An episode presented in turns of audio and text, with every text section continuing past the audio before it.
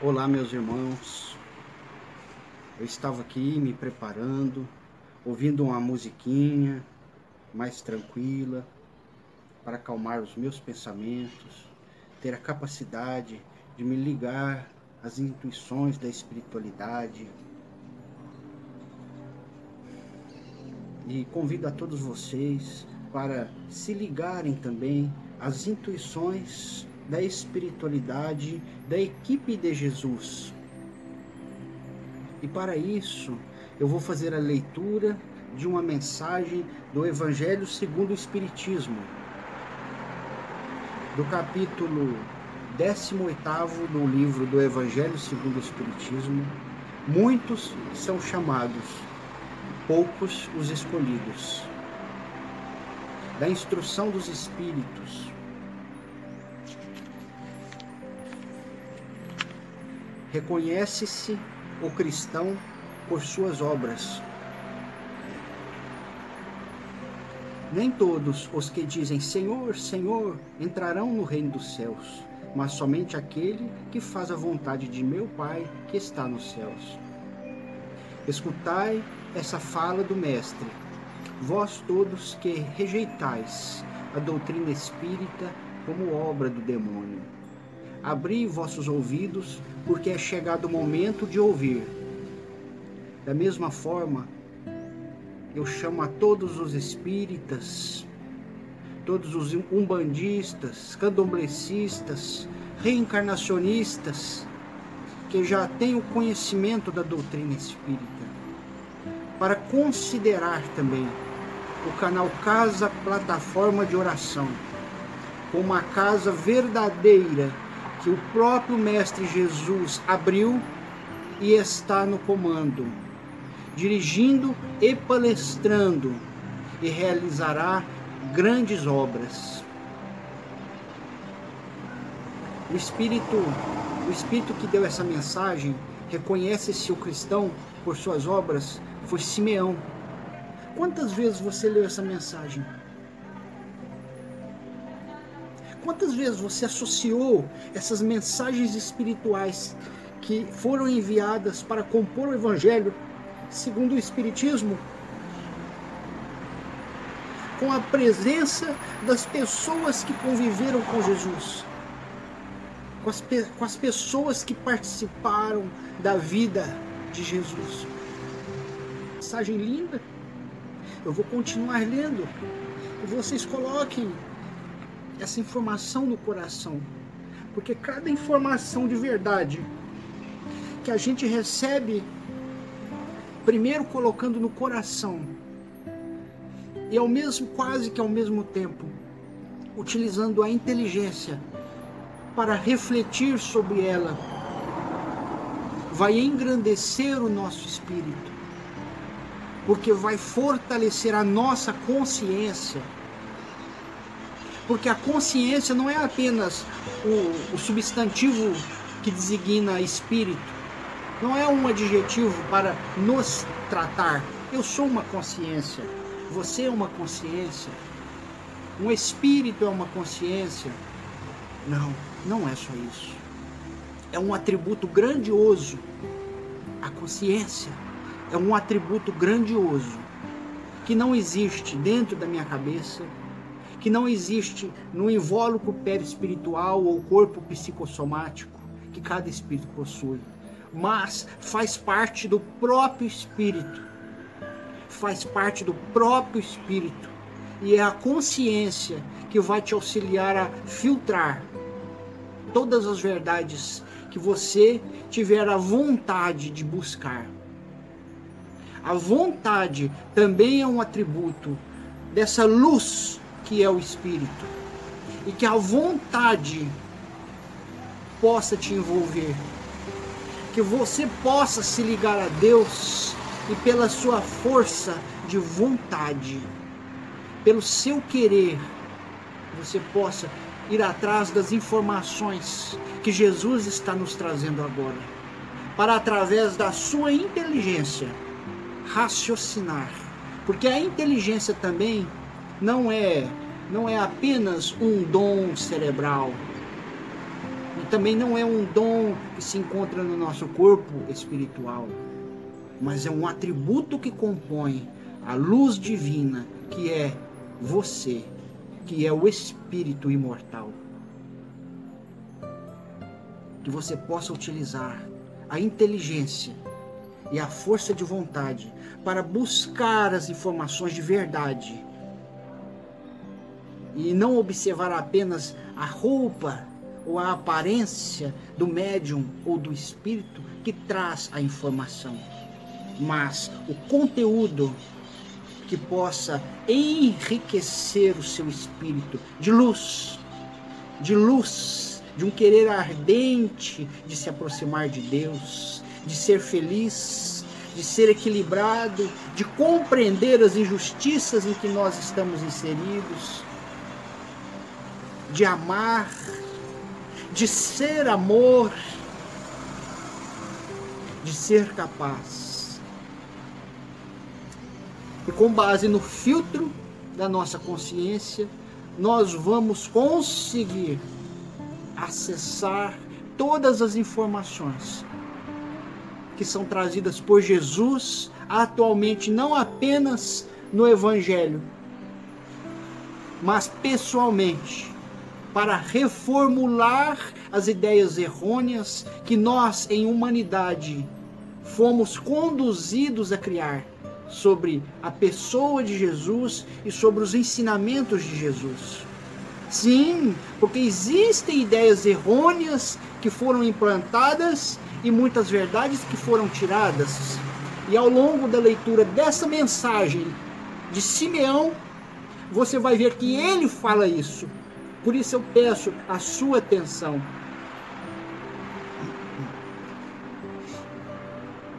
Abri vossos olhos, porque é chegado o momento de ouvir. Basta estar vestindo o uniforme do Senhor para ser um servidor fiel? Não. Basta dizer sou cristão para seguir o Cristo? Não. Procurai os verdadeiros cristãos e os reconhecereis por suas obras. Uma boa árvore não pode produzir maus frutos, nem uma árvore ruim produz bons frutos. Toda árvore que não produz bons frutos é cortada e atirada ao fogo. Eis as palavras do Mestre discípulos do Cristo, compreendei-as bem. Quais são os frutos que a árvore do cristianismo deve produzir? Árvore poderosa, cujos ramos espessos cobrem com sua sombra uma parte do mundo, mas que ainda não abrigou todos os que devem colocar-se em torno dela? Os frutos da árvore da vida são frutos de vida, de esperança e de fé.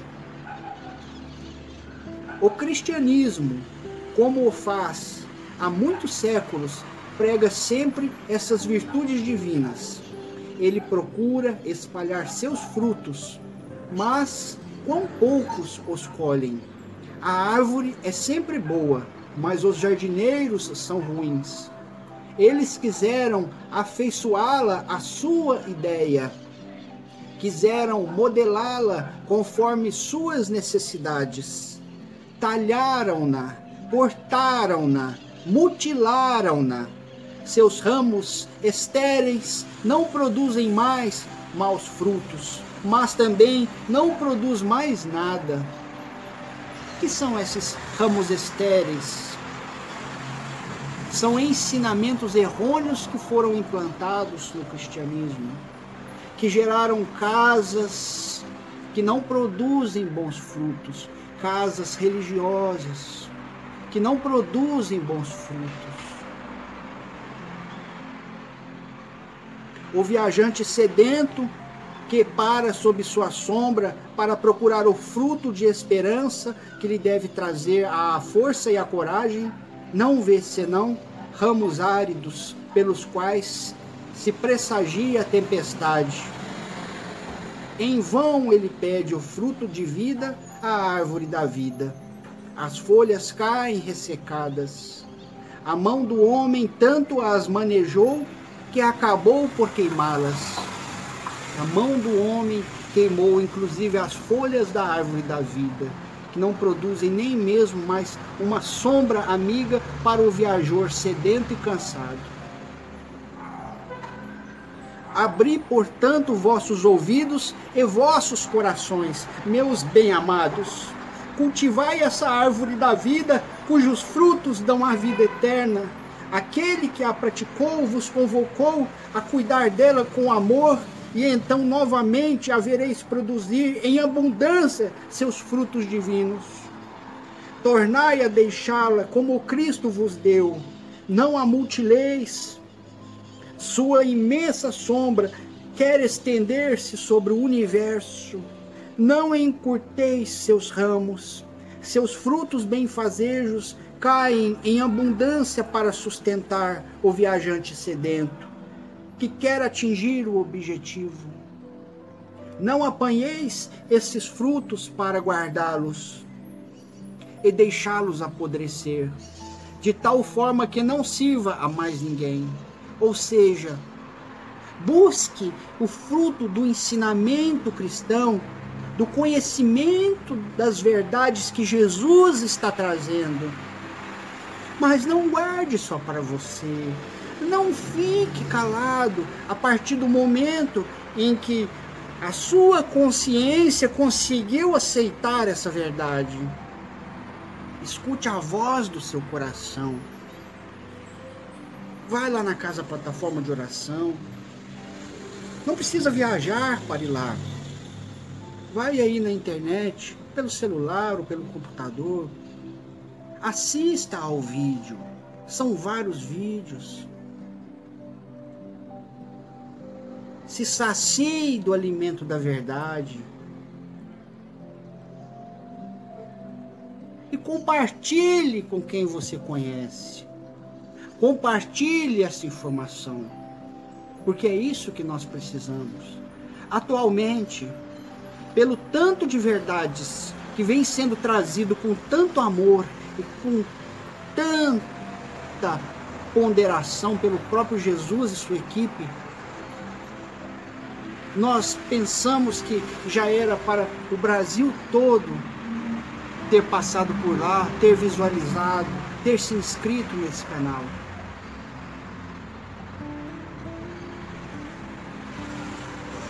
Mas parece que a apatia envolve todas as pessoas, especialmente aquelas que se dizem cristãs.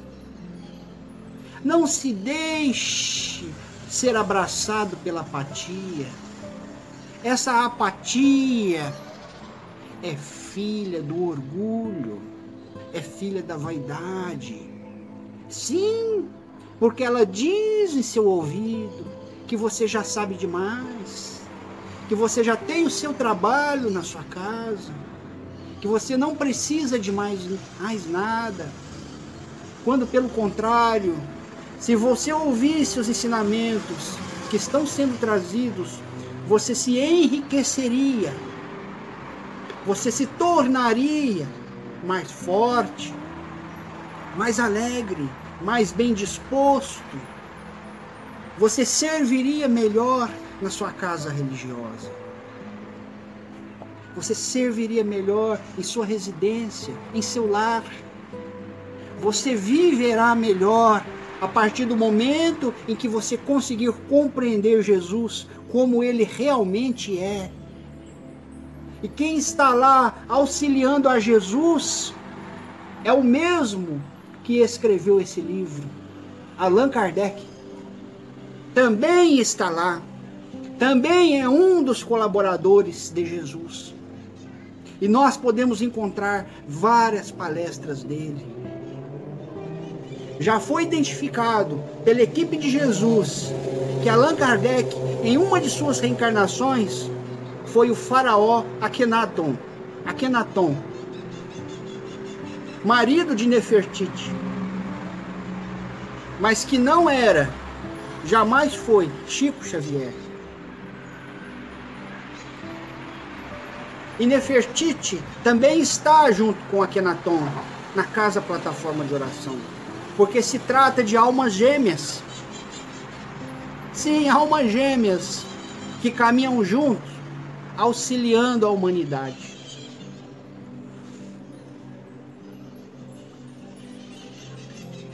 Abri, portanto, vossos ouvidos e vossos corações, meus bem-amados. Cultivai essa árvore da vida, cujos frutos dão a vida eterna. Aquele que a plantou vos convoca a cuidar dela com amor, e então novamente havereis produzir em abundância seus frutos divinos. Cuidai da fonte da verdade com amor. A cada vez eu já, eu já, gente, eu já fui sitiante. Minha mãe possuía uma pequena, um pequeno sítio, aonde a gente tentava é, ganhar, ganhar o pão de cada dia. E lá tinha uma nascente de água. Tinha uma nascente de água. Eu aprendi a cuidar daquela nascente. A água era cristalina, água mineral. Existe até hoje. A minha mãe já não possui mais o sítio, mas a, a nascente está lá e é importantíssima para a existência do sítio, pois fornece a água para os seus proprietários que residem lá e para todos os animais que necessitam viver lá. E à medida que a gente cuidou da nascente, foram, fomos plantando mais árvores no entorno da nascente, a cercamos para que os animais não pisoteassem a área da nascente. A água aumentou tanto, tanto, que surgiram outros olhos. É, no sítio a gente fala olho de água. Por exemplo, brota da terra um olho de água, um fluxo de água que sai da terra. Isso é uma nascente. E talvez você nem consegue ver, porque ele no entorno daquele fluxo de água tem as ramagens, os capins. Sim, porque aonde tem a água, tem a vegetaçãozinha também.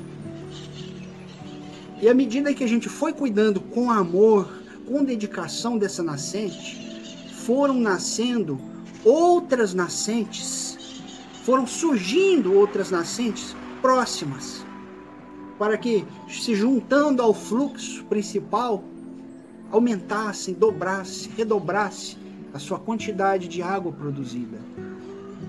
E isso deu, foi uma fonte de alegria e muito prazer realizar esse trabalho. E eu, e eu sinto em falar esse exemplo, porque você que já possui uma fonte de conhecimentos, uma fonte de verdade que te alimenta em esperança, em fé, passe a alimentar, a cuidar dessa nascente.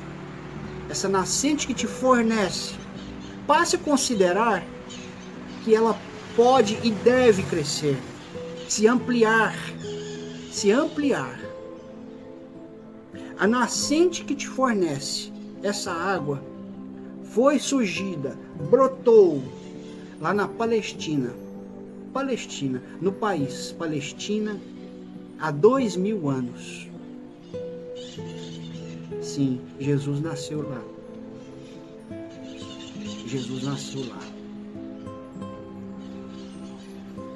E essa nascente tornou-se tão importante, veja bem, tão importante, que ela veio singrando por montanhas e vales, atravessou todo o Oriente, atravessou mares, oceanos, países, a Europa, a América do Norte, e chegou aqui no Brasil, no país que você mora. Você veja bem que essa fonte em que você se descedenta veio de longe.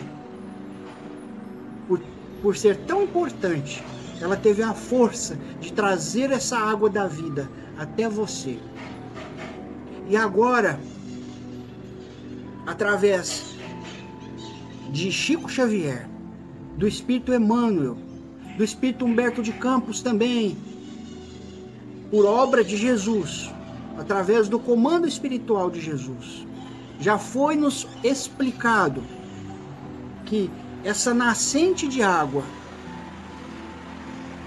que, saiu, que surgiu lá na Palestina foi transportada de forma que essa água viesse a fluir, essa água da vida viesse a fluir lá no continente europeu. E em 1857 fluiu fluiu essa água da vida e surgiu o Espiritismo, que nada mais é do que os apóstolos e as pessoas que viveram naquela época de Jesus de volta em espírito e alguns reencarnados. E alguns reencarnados naquela época para explicar melhor a obra de Jesus. Porque como vocês viram aqui, muitos galhos foram cortados, foram podados. A árvore já não foi bem cuidada, muitas folhas se ressecaram. A árvore da vida. Essa árvore da vida merece ser banhada por essa fonte de água viva, que é a verdade, que nos ensina a importância do amor. Mas veja bem, através do Chico, Chico Xavier, como eu já havia falado, veio novas informações que essa fonte também veio a brotar aqui no Brasil. Essa fonte veio brotar aqui no Brasil. E essa é a única explicação, porque o Brasil é o único país do mundo que mais se adaptou e aceitou a doutrina espírita. Porque mesmo lá na Europa, ela não foi adaptada e aceita como é aqui no Brasil.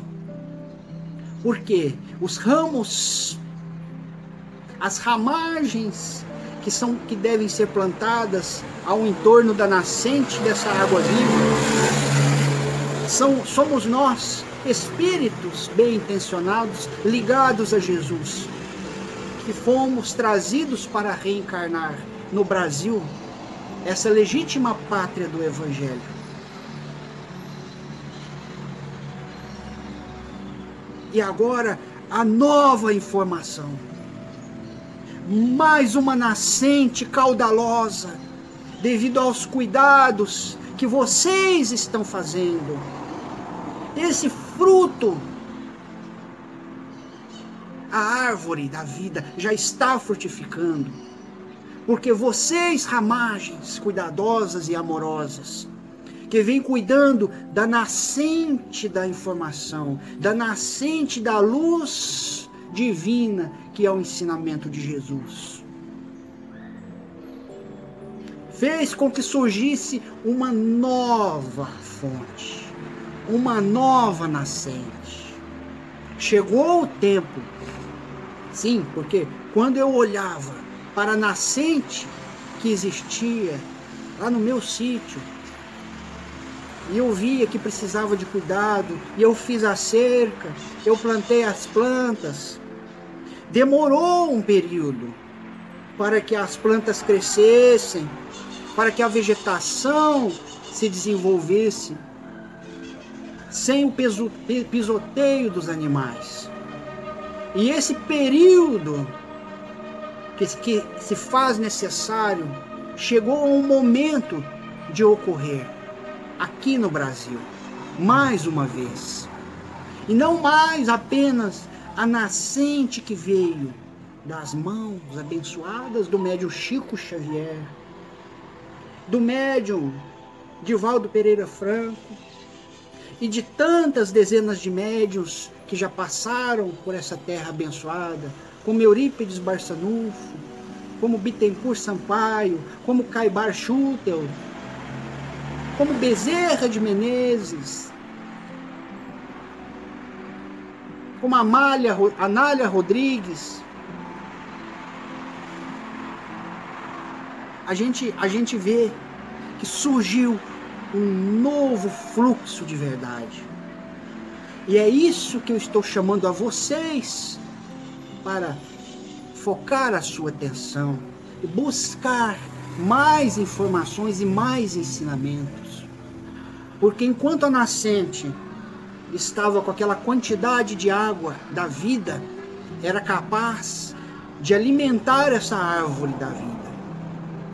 Mas agora a nascente está fluindo mais água, mais informações através da alta espiritualidade, através do próprio Mestre Jesus, para que descendente novas ramagens, novas pessoas, novas árvores cresçam, frutifiquem-se e tornem-se receptivas para todos que a venham receber de sua sombra amiga, de sua proteção contra o sol e contra a chuva. Assim, meus irmãos, o espírito de Simeão vai terminar essa mensagem dele dessa maneira.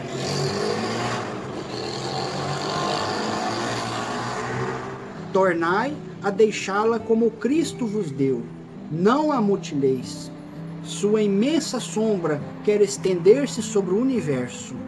Não encurteis seus ramos, seus frutos benfazejos caem em abundância para sustentar o viajante sedento que quer atingir o objetivo.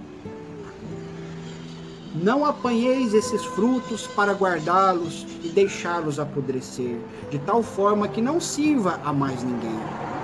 Compartilhe o link deste canal abençoado de Jesus.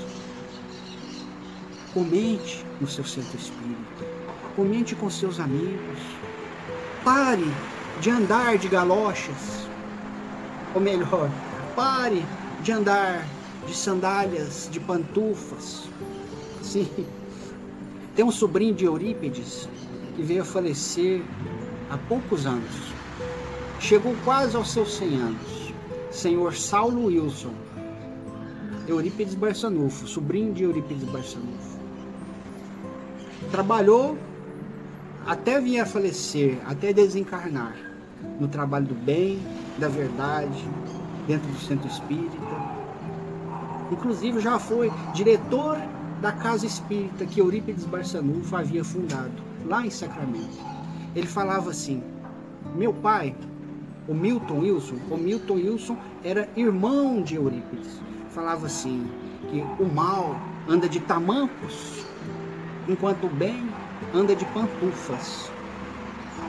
Mas chegou o momento em que o bem vai começar a andar de tamancos, andar de galochas, andar de salto, para fazer bastante barulho, para anunciar a verdade. Chegou o momento de não mais guardar o fruto da árvore da vida apenas para você.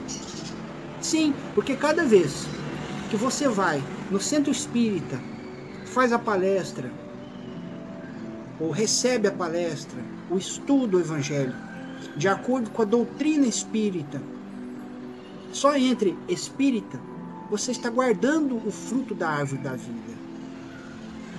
Mas chegou o momento de confraternizar de se abrir para que outras pessoas de outras crenças religiosas possam receber os seus ensinamentos e não mais, e não mais pensar erroneamente que se tratava de uma doutrina do diabo.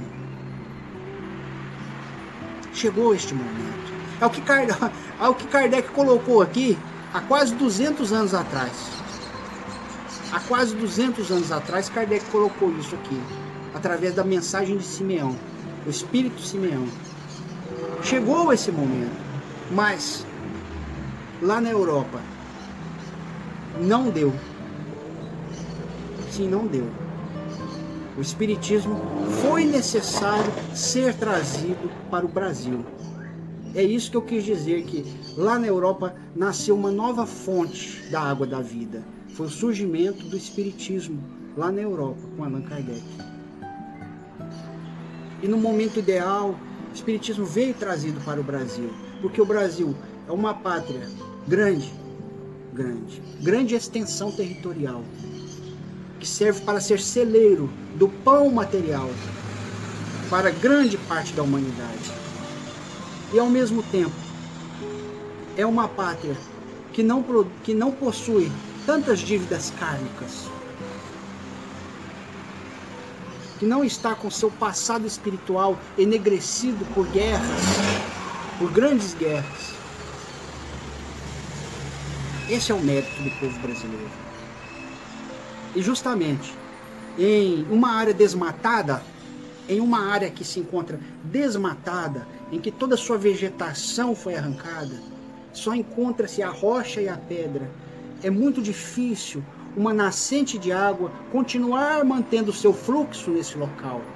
E o Brasil é esta área abundante em vegetação, não apenas em árvores e floresta amazônica, mas também em nós espíritos, como sendo as ramagens que Jesus permitiu que viessem para essa terra, para fecundar, fecundar a terra, trazendo o nosso trabalho de amor para sustentar o fluxo do conhecimento espiritual que foi transmitido da Europa para cá. E no momento que estamos vivendo, esse fluxo tem se expandido. Sim, se expandido. A nascente da água da vida, assim como todas as árvores que são alimentadas por essa abençoada água, tem crescido, frutificado, alimentado, como descedentado. Quantas pessoas vêm à sua procura? Mas se poucas pessoas ainda procuram, porque ainda não tiveram acionados em sua consciência o mecanismo da informação que possa ser carregado até eles com amor, para que acione em seus próprios raciocínios a inteligência que os auxilie a sair da malha energética em que se encontravam no preconceito.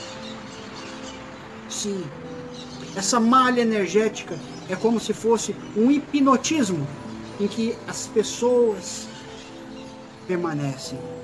E esse hipnotismo, essa malha energética, é importante que fique bem compreendida.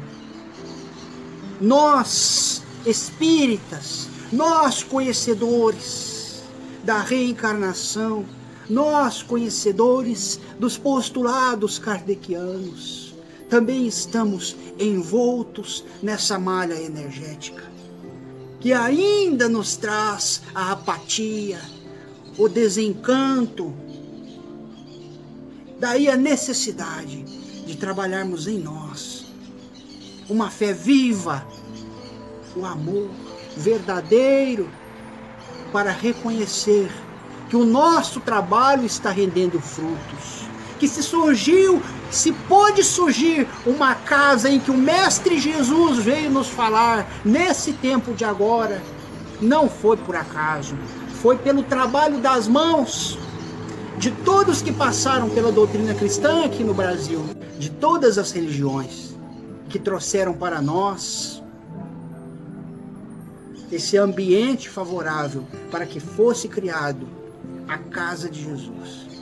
Uma casa que ele anunciou que seria criada.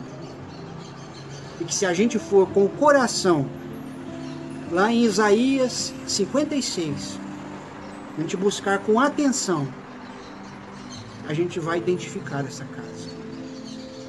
Eu espero, meus amigos, que vocês possam seguir a mensagem do Espírito Simeão, que termina dessa maneira: duas palavras. Crede e orai.